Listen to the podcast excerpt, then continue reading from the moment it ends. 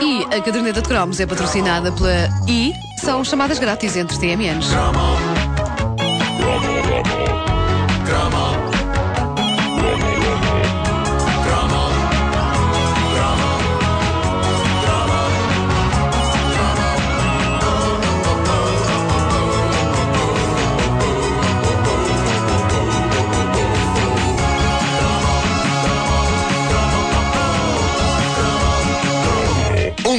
Dias preferidos de 1988 foi aquele em que fui ao cinema ver o filme Quem Tramou Roger Rabbit, que para mim continua a ser um dos melhores filmes do realizador Robert Zemeckis, a par dos Regresso ao Futuro. Mas foi um dia preferido não só por causa do Roger Rabbit, que ainda acho que é dos filmes mais delirantes e loucos que já se fizeram. Pá, ainda hoje muito bem mas- feito, é? Ainda hoje incrível, mas pelo que aconteceu antes da projeção do Roger Rabbit. Uma dito. Foi uma trailer. No meio dos vários trailers que surgiram antes do filme, surgiu um que mudou a minha vida. It's Christmas Eve in LA. California. Is Daddy coming home soon? Well, we'll see what Santa and Mommy can do, okay? A New York cop, John McLean, has come to see his wife. I missed you. Instead, he's going to have to save her. O trailer de Die Hard, em português, Assalto ao Arranha-Céus. Isto é em inglês elementar. Die Assalto Hard ao Arranha-Céus. Hei de ter esse bilhete lá em casa, dezembro de 88. Foste, foste ver onde? Foste, foste ver na moita? certeza que foi ver ao cinema, de certeza.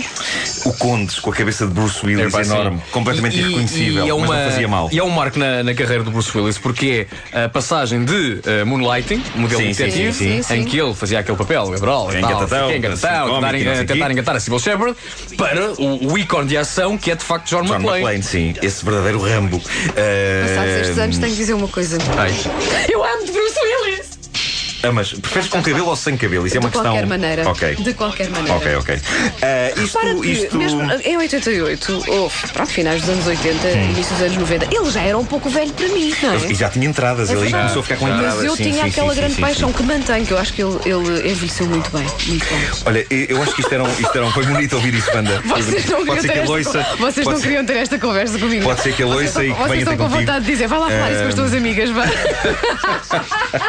Mas isto eram, eram tempos muito ingênuos por parte das pessoas que arranjavam os títulos portugueses. Era evidente que, com a força que Die Hard tinha, iriam acontecer sequelas. Ora, como arranjar título para as sequelas depois de se chamar ao original Assalto ao Arranha-Céus? Era evidente que eles não iam fazer um segundo filme passado num arranha-céus. Aquele desgraçado não ia ter o azar de lhe acontecer duas vezes a mesma chatice num arranha-céus. Não me dizer Assalto ao Arranha-Céus 2. Mas se uma vivenda.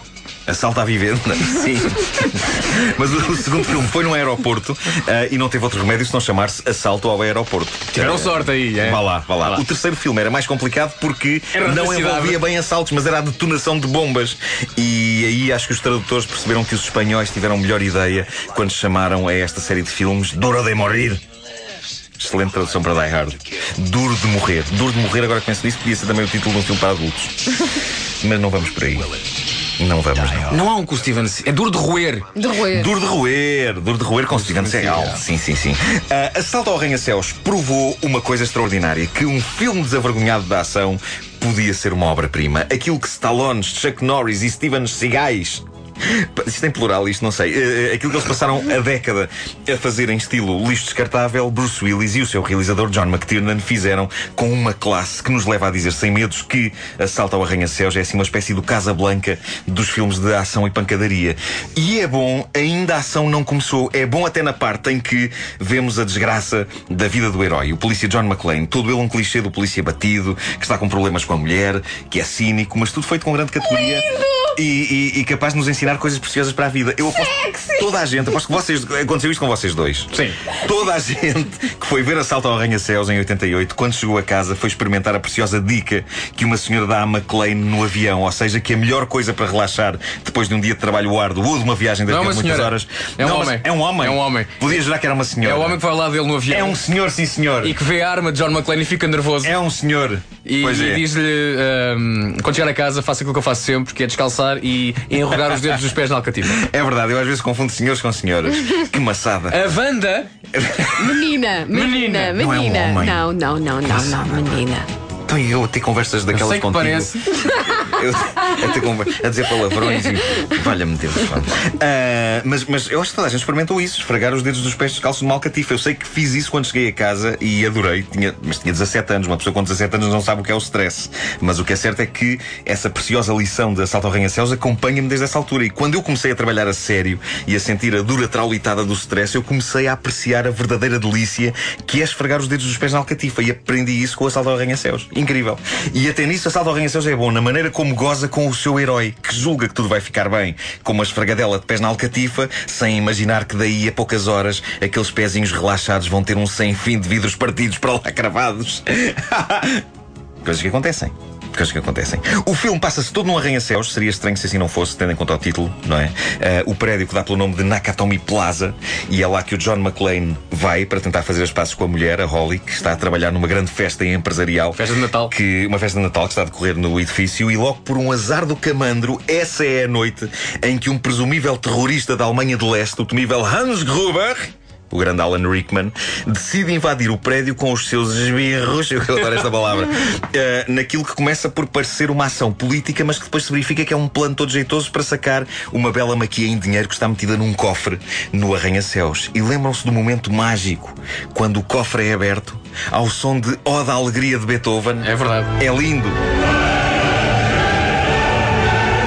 Já não se faz disto, meus amigos. O que se passa neste clássico filme da nossa juventude é história. História do cinema e a nossa própria história. Eu, quando vi Assalto ao Arranha-Céus, eu senti que não precisava de ver mais nada em toda a minha vida. Eh, uma das coisas mais espetaculares do filme é que eu tenho memórias, não tanto de estar numa sala de cinema a ver o filme, mas de ter estado dentro do raça do prédio a viver aquilo. É o quão bem feito o filme está. Um filme que, sem efeitos de computador, nem sequências demasiado impossíveis, ainda hoje dá 10 a 0 a qualquer mega filme de ação maluca que Hollywood produza, incluindo o último Die Hard. O Die Hard 4.0 apesar de entreter, já tem o John McClane a fazer coisas que estão ali a um passo de ser coisas de super-heróis, só lhe falta uma capa. Sim, eu sim, e o. Vasco fomos ver este filme ao cinema, na altura ainda não nos conhecíamos. É pá, incrível. ainda estava- ainda Conhecemos estava- nessa sessão. Não, não, não, não. Não, não chegámos, A, não chegámos a falar. Ah, eu ainda não o conhecia. Até te digo, estava noutra rádio, Hum. quem me arranjou bilhetes foi a produtora Margarida Moura, Sim. que já, já trabalhava aqui, Hum. e ficámos muito perto um do outro. E ele eu, e eu disse: Olha a banda Miranda. olha a banda Miranda. Afinal, até é Estás a feminina. nossa história está. Bruce Willis. Bruce, Bruce Afinal, até é feminina. Die Hard. o Bruce Willis é está, o no santo fundo, patrono da vossa ligado. amizade. E sim, é este Sim. programa. Sim, é? sim, sim, Fantástico. sim, sim. Olha, e o John chega a fazer as pazes com a mulher ou não? Porque no terceiro Ahm, filme ele, não, ele dava ainda não, ele Não, ainda não, não, não. não consegue fazer não, as mas eu acho- eu acho ele. Não consegue porque o Samuel L. Jackson Não, mas Isso diz-lhe é no terceiro. para ele, para ele ligar Sim. e ele deixa pendurada Ok. na chamada. Não, Sim. no segundo, ele está à espera dela no, no aeroporto. Sim. Sim. O avião dela, eh, ele vai ter com sim, ela. sim. No terceiro, é que já sabes que as coisas correram mal, eh, porque ele está. Ele está num eh, estado lastimoso. estado- exatamente, Sim. no estado de ressaca, porque as coisas correram mal Claro. com a Holly. Claro, claro Holly sim. McLean. Não me- A grande atriz chamada Bonnie Bedelia. E como é que eles Bora, depois- bora, bora, bora, E bora, quando- depois é é que eles depois fazem as pazes? Não, não, não, fazem, sabes. fazem, não é? sabes. Se eles fazem Não as fazem. pazes. A vida é lixada. Os modernos filmes de ação vão todos beber ao Assalto ao Arranha-Céus. São filmes dos quais, afinal de contas, o Assalto ao Arranha-Céus é uma espécie de mãe. Se pensarem bem nisso, todos os clichês que aparecem nas fitas de ação começaram ali. Como, por exemplo, a velha técnica herói que está sempre a dizer piadas, mesmo que se esteja a esvair em sangue. O Bruce Willis no Die Hard não para de mandar bocas e piadolas. Está sempre, sempre.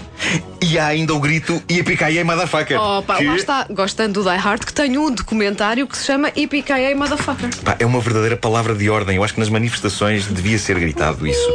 Ah, e muita gente esquece disso também, mas Assalto ao Arranha-Céus é também um grande filme de Natal. É, sim, senhor. É verdade, completo verdade, com esta é mítica canção do Dean Martin a tocar no fim.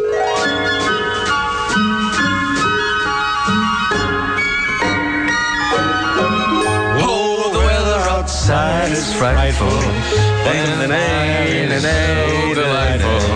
And since we got ways to go, let it snow, let it snow, let it snow. E não é por acaso que em Portugal se estreou precisamente em dezembro e fez do nosso Natal de 1988 um Natal mais feliz. É Dean Martin ou é Bing Crosby? Eu, eu, É Tino Meira. eu, eu, eu, eu quase que dou uma parte do meu corpo em como é Dean Martin. Ahm, mas é verdade, ah, o filme teve mais três sequelas O segundo Die Hard é xoxo, o do aeroporto. O terceiro é maravilhoso, também porque foi realizado outra vez pelo realizador do primeiro, o John McTiernan. E o quarto diverte, mas sejamos sinceros, aquilo tanto podia ser o John McClane como outro herói qualquer. Porque não é a mística Die Hard que nos habituámos a amar. É verdade. Não é? Continua a Portanto, ser. O terceiro é o Die Hard with a Vengeance. Exatamente. Eu vi há Sim. dias, estava a passar e eu fiquei. a Sim, ver. sim, sim, é bom, é bom. É muito bom. Ah, mas o primeiro de todos continua a ser um dos meus filmes preferidos de sempre. E continuo e continuarei sempre a esfregar os dedos na alcatifa. Aliás, enquanto faço este cromo, é precisamente isso que estou a fazer. Eu peço desculpa, é pelo buraco que rasguei no tapete.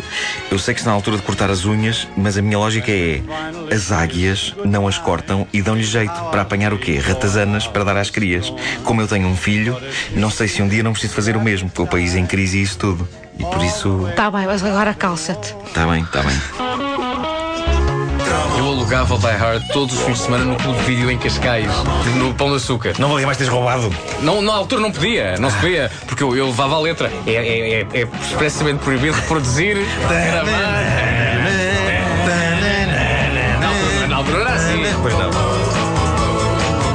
A caderneta de cromos é patrocinada pela I são chamadas grátis entre TMNs. Há que dizer que Nuno Markle, neste preciso momento, está a dar parte do seu corpo. Porque a versão que passa de Let It Snow no fim do filme não é do Dean Martin, é.